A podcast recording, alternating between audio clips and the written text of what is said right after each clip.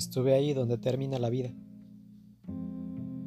ahí donde comienza la muerte, donde crece el ciprés grave y sombrío, donde hay angelitos de mármol, cruces blancas y negras.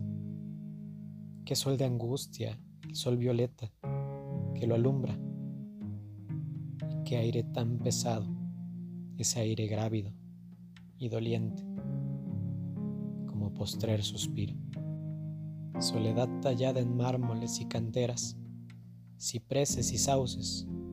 Ah, qué cerca está la vida de la muerte, qué cerca está la muerte del olvido.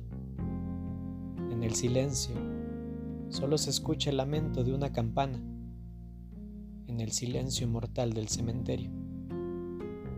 Es la campana que anuncia a los muertos, a los que vienen a dormir, bajo la sombra angustiosa de los cipreses.